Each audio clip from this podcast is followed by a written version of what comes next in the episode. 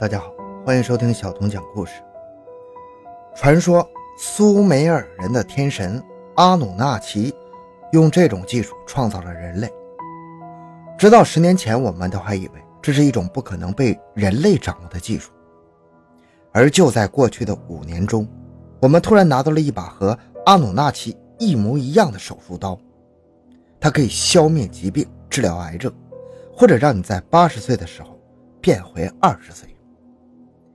甚至就是在二零一八年，有人用这把手术刀直接复刻了阿努纳奇造人的那一幕神话，创造了两个不属于人类基因的婴儿。这个技术就叫做基因编辑。欢迎收听由小东播讲的《基因编辑》，争议席卷全球的技术。回到现场，寻找真相。小东讲故事系列专辑由喜马拉雅独家播出。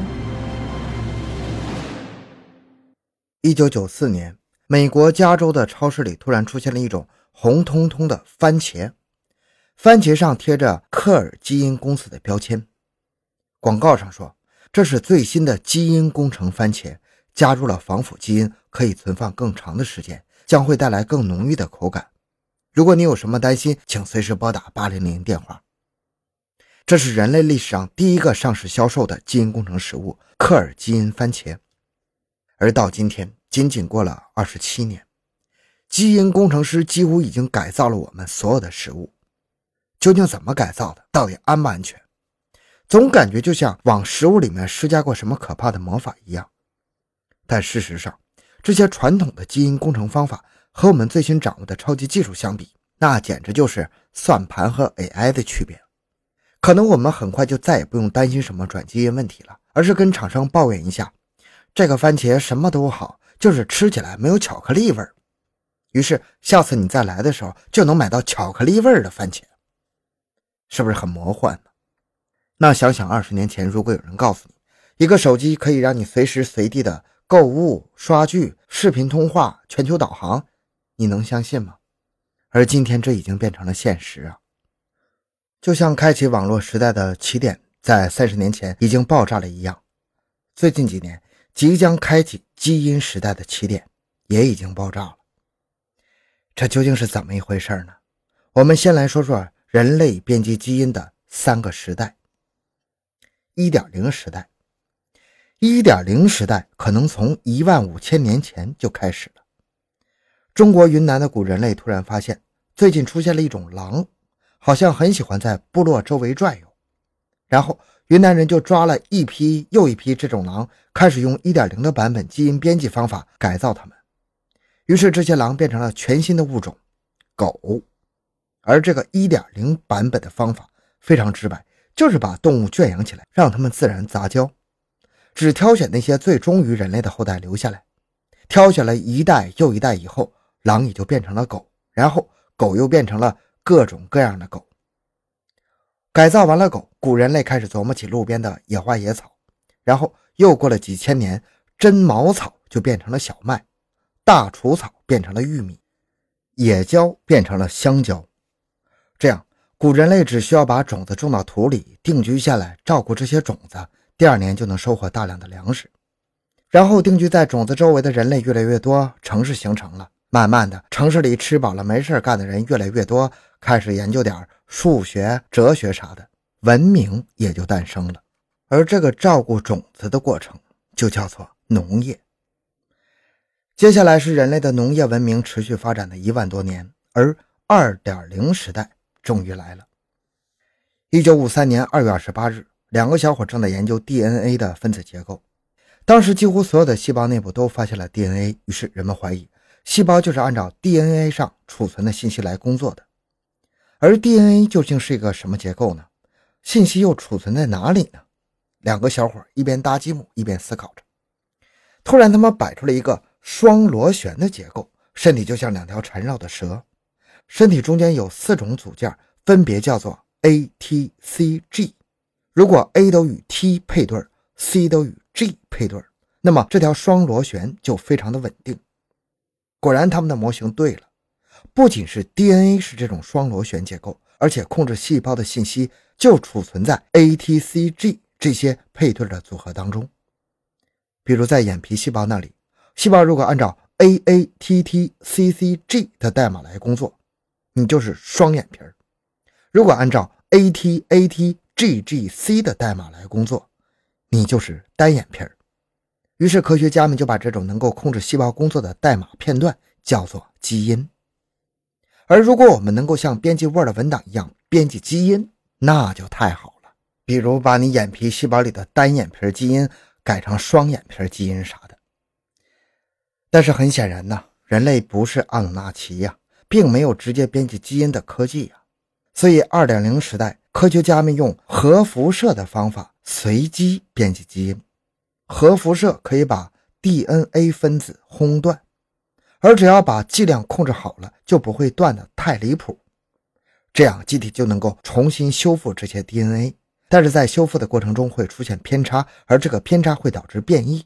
而如果这个变异是我们想要的，比如一万颗辣椒种子被辐射以后，当中有一颗突然长出了比原来大十倍的辣椒，那我们就把这个种子留下来，再用它种出一万颗。再拿去辐射轰击一遍，当然，绝大多数情况下，轰击出来的这些种子都是无法产生后代的，这就相当于辐射剂量没控制好，直接轰废了。咱们小的时候是不是经常听说太空育种的新闻呢？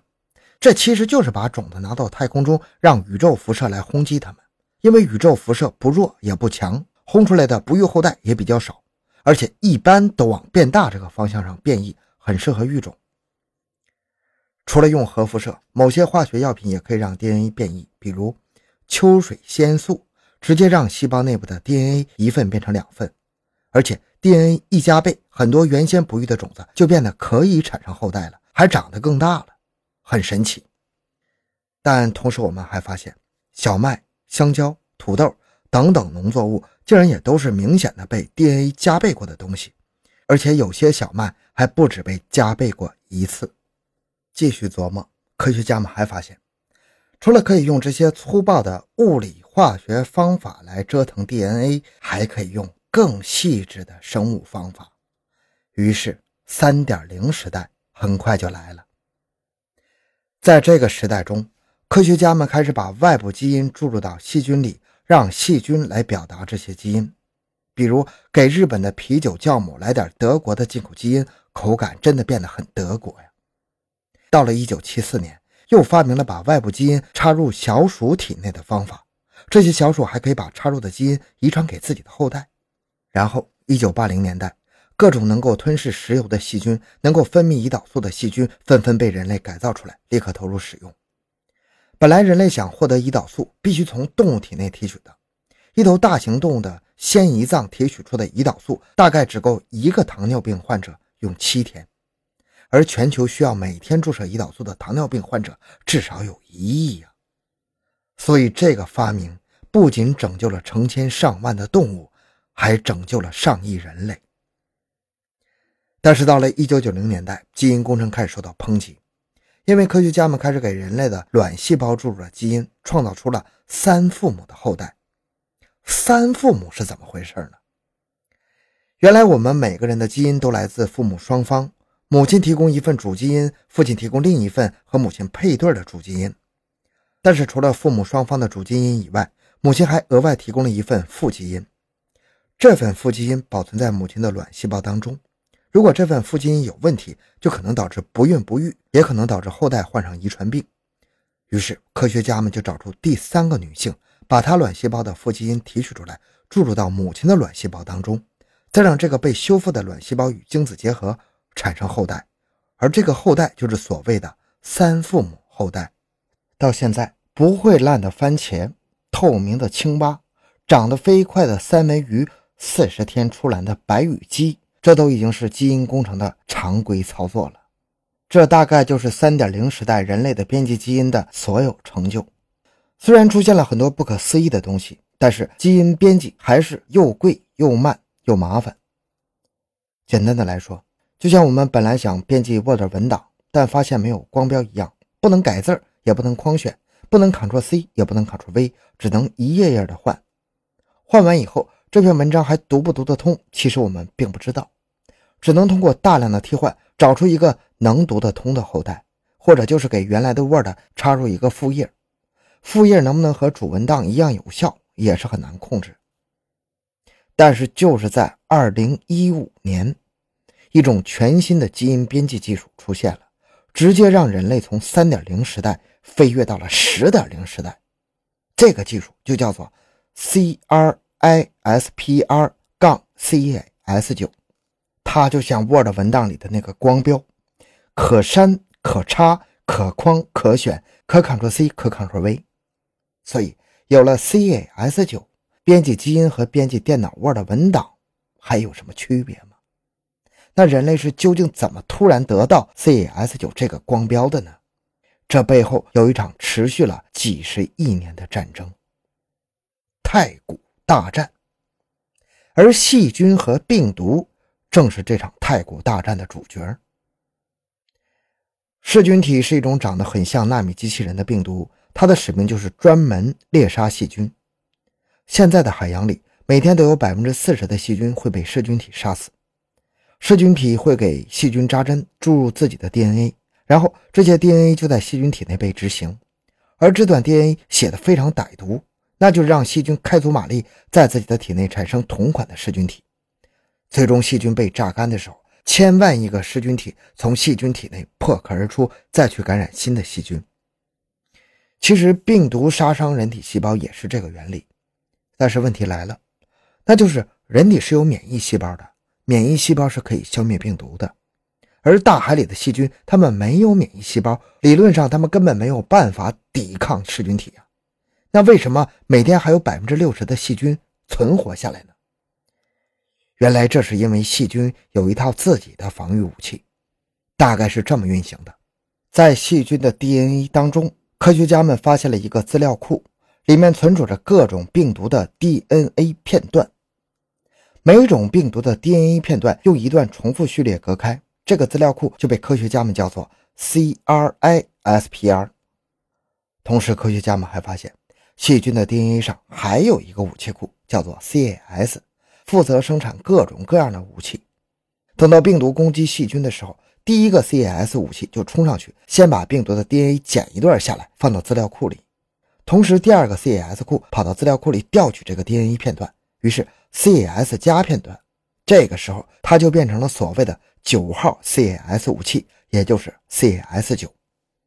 C S 九可以比对病毒 DNA，如果和自己调取的片段比对上了，那么直接一剪的把病毒 DNA 剪断，让病毒 DNA 失效。所以，这个 C S 九是不是很像 Word 文档里的那个光标呢？它剪哪里不剪哪里，完全是听那个片段的指挥，而人类恰好可以合成这种片段。所以，Cas9 就变成了人类编辑基因的光标。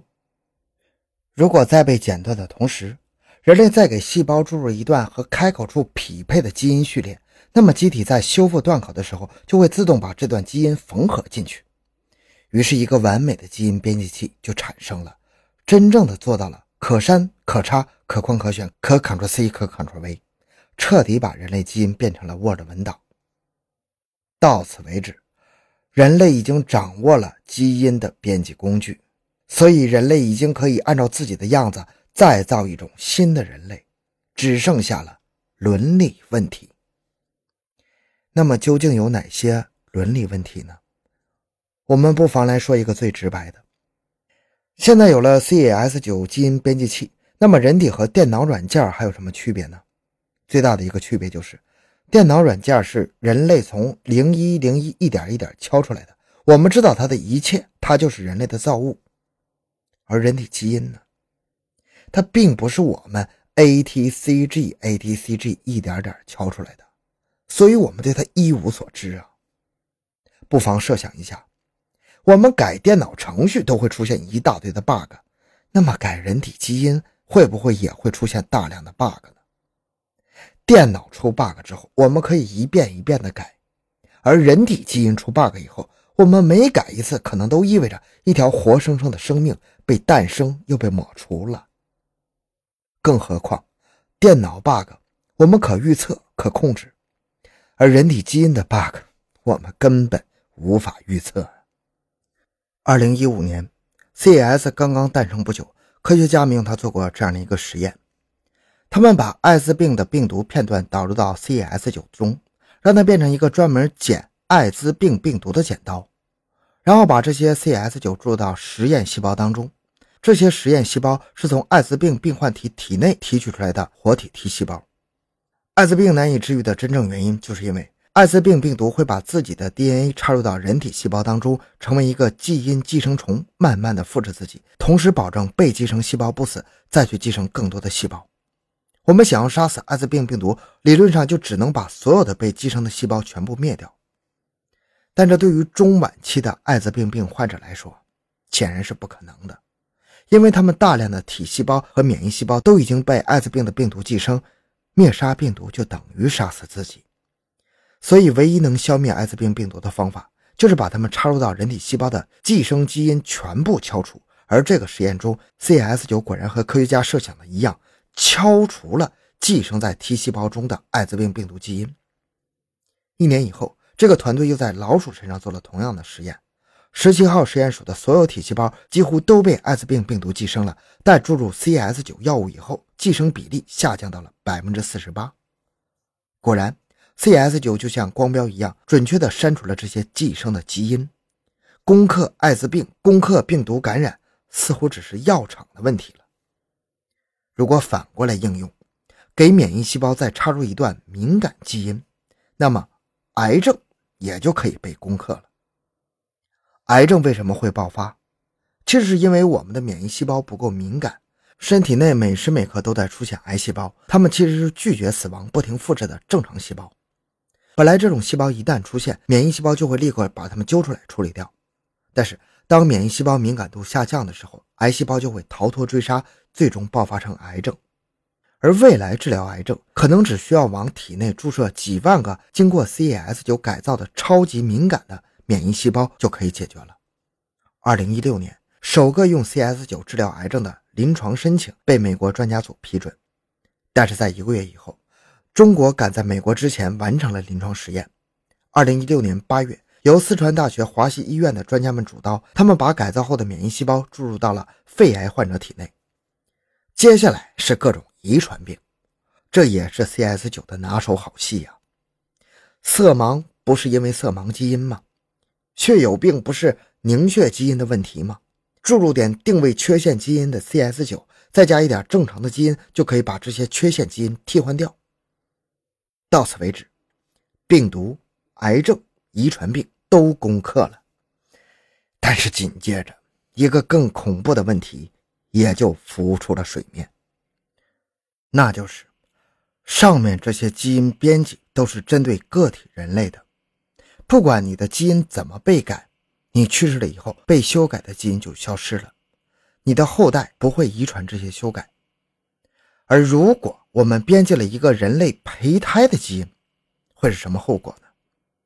很显然，这个时候我们就扮演了神的角色，开始改造人类了。因为被改造的胚胎基因会永远留在婴儿体内，婴儿长大以后又能把这些基因传给后代，慢慢的。这个基因就将不可逆的扩散到整个人类族群当中。但是，人类胚胎会不会有什么特殊的基因锁呢？会不会像小白鼠一样很难编辑呢？想多了。也是在 CAS9 技术诞生不久之后，科学家们就先后两次实验证明了人类胚胎改起来甚至比小白鼠还简单。这两次实验分别发生在2015年和2016年。当时科学界就非常抵触这种实验。万一有谁真的把这种胚胎培养成人类再生出来，怎么办？请立即停止人类的胚胎实验。但是怕什么来什么。二零一八年，有一个叫做贺建奎的科学家突然宣布，有两个被自己改造过基因的婴儿已经诞生了。这是一扇门呐，一旦打开就无法再关闭了。